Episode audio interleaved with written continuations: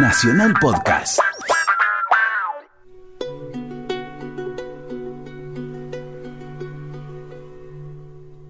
Venezuela siempre se caracterizó por ser un país que permitía a los refugiados políticos acceder a sus playas, a sus ciudades, para escapar de una dictadura que podía significar una muerte indigna. Sin embargo, esa situación democrática de Venezuela terminó de cambiar cuando Chávez asumió el poder. El general Chávez empujó un populismo basado en el precio del petróleo, donde distribuía ganancias sin pensar en definitiva en educar una sociedad o establecer parámetros básicos de un sistema democrático. Finalmente, ese concepto de política de poder, de populismo, terminó de desaparrancar cuando decide poner a un sucesor a cargo, que solo debía responder a sus propias indicaciones. Ese sucesor era Nicolás Maduro, y el 8 de diciembre de 2012 anuncia precisamente que su sucesor, Maduro, debería ser votado para continuar su proyecto populista en Venezuela. Mi opinión firme, plena como la luna llena, irrevocable, absoluta, total, es que ustedes elijan a Nicolás Maduro como presidente de la República Bolivariana de Venezuela. Chávez pensaba que podía controlar el poder en Venezuela a través de Maduro pero la muerte lo encontró cuando menos lo esperaba. A Maduro entonces le quedaron dos situaciones por resolver. Primero, cómo controlar el poder y luego anunciar a la ciudadanía venezolana que el líder populista, Hugo Chávez, había muerto. A las 4 y 25 de la tarde de hoy 5 de marzo ha fallecido el comandante presidente Hugo Chávez Frías. Maduro enfrenta una situación muy compleja. Por un lado, lo que sucede en el ejército, que está fracturado. Por el otro lado, mucha presión internacional respecto a qué va a hacer con su gobierno. Y a su vez, deberíamos sumar la situación de la baja del petróleo como commodity, la presencia cada vez más ampulosa del narcotráfico y la incapacidad de Maduro de resolver una situación política tan pero tan compleja. Sin embargo, Maduro no da un paso costado, no convoca a nuevas elecciones, sino que jura como presidente de Venezuela. Lo juro delante de esta constitución aprobada por el pueblo en 1999. Lo juro hoy 19 de abril por el legado eterno de los libertadores. Lo juro por Dios, por Cristo Redentor, en Él y por Él. Lo juro por el pueblo de Venezuela.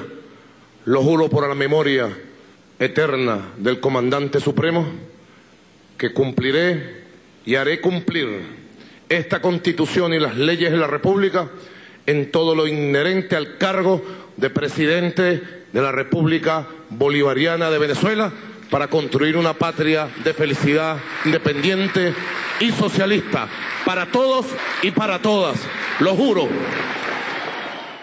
Maduro en el poder no es lo mismo que Chávez, y la situación económica se vuelve cada día más compleja, y el aislamiento internacional se vuelve cada vez más profundo y la oposición asume su verdadero rol de crítico del gobierno. En este contexto, entonces, se plantea una puja entre un dirigente muy reconocido llamado Enrique Capriles y el propio Nicolás Maduro. Capriles, haciendo uso su derecho constitucional de oponerse al gobierno, plantea una crítica extrema de lo que está haciendo el populismo en manos de Maduro. Capriles, ante la sociedad venezolana, decía cosas como la siguiente.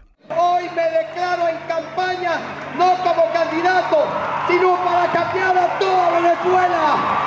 Me voy a ir hasta el último pueblo de este país.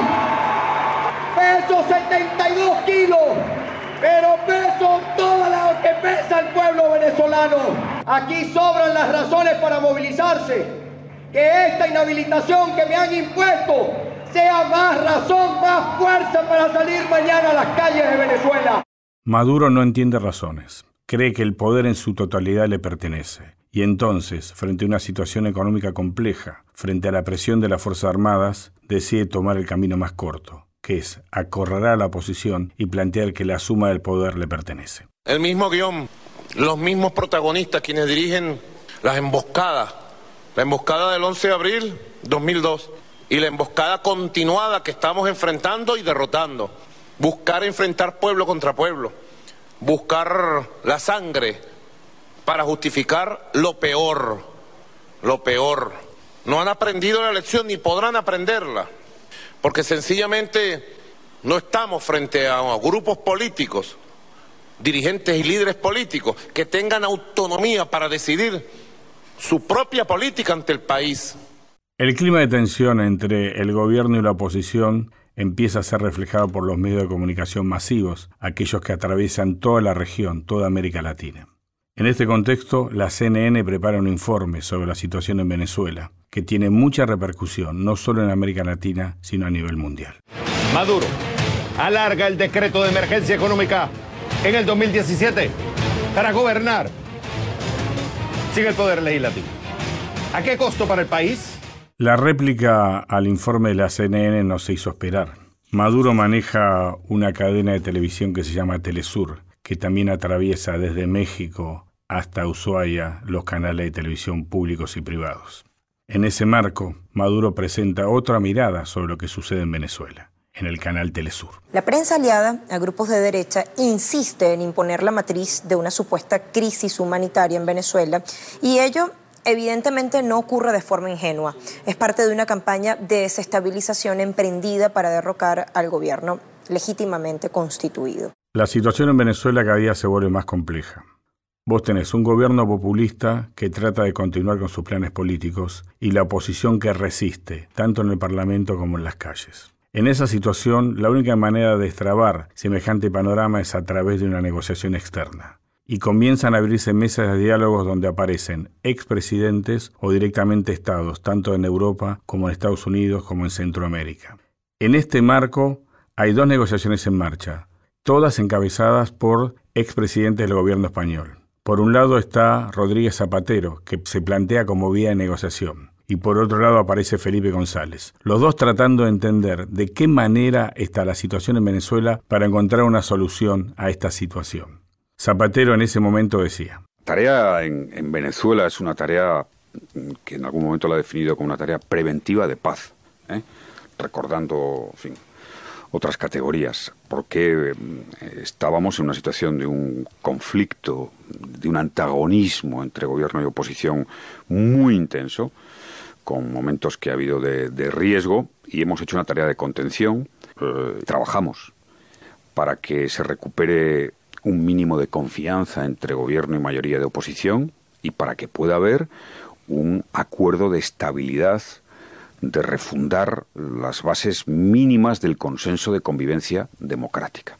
La negociación de Rodríguez Zapatero no funcionó y entonces decidió jugar Felipe González. González tiene más volumen político de Zapatero, tiene mejor relación europea, tiene más contactos en Cuba, que es un país que influye mucho en Venezuela, y entonces Felipe González decidió jugar su prestigio para evitar que la tragedia política en Venezuela continuara en su profundización. Esto comentaba Felipe González cuando comprendió que sus propias artes políticas para resolver esta crisis ya no servían para nada. Cada día hay más chavistas dentro de Venezuela que han denunciado que la constituyente que pretende Maduro es una traición, además de ser ilegal e inconstitucional, digo, gente que ha estado en el asesoramiento constitucional de Chávez. Hace muchos años ha denunciado públicamente que esta constituyente es una farsa que traiciona el espíritu que ellos defendieron de la constitución bolivariana. Por tanto, hay de todos. Ahora, que algunos no quieren pronunciarse en un test de democracia, lo comprendo y yo no entro en eso. Para mí no es el problema de política interior, es la angustia de un pueblo al que están destruyendo. Fracasó Zapatero, fracasó Felipe González, Fracasaron las negociaciones en la Unión Europea. Fracasó la influencia de Cuba para encontrar una mesa de entendimiento. Y ahora le tocaba el turno a la OEA, la Organización de Estados Americanos, el organismo multilateral que debía de alguna manera acercar las posiciones en una región y en un país, Venezuela, estaba muy convulsionado. Sin embargo, la salida por la OEA también fracasó. Creo que es muy importante el hecho de que el Consejo Permanente y la Organización de Estados Americanos sigan discutiendo el tema Venezuela y sigan llevando adelante la agenda de, de respeto a los derechos humanos y redemocratización del país, que es algo fundamental. Frente a la respuesta institucional de la OEA, que lo único que quería era acercar a las partes, Nicolás Maduro rompe lanzas y anuncia que se va de este organismo rector de las relaciones internacionales en América Latina. Y tengo el orgullo de decir que como presidente de la República, en uso de mis atribuciones exclusivas, tomé la decisión de retirar nuestra patria de la OEA, de liberar nuestra patria del intervencionismo, de liberar nuestra patria de tanta ilegalidad, de tanto abuso. Somos libres de la OEA y más nunca volveremos. En seis meses de política exterior uno debería notar lo siguiente. Fracasó la OEA, fracasó la Unión Europea, fracasó la Casa Blanca, fracasó Colombia, fracasó Chile, fracasó Uruguay y fracasó Cuba. El único personaje de la política internacional que podía intervenir en la crisis venezolana era el Papa.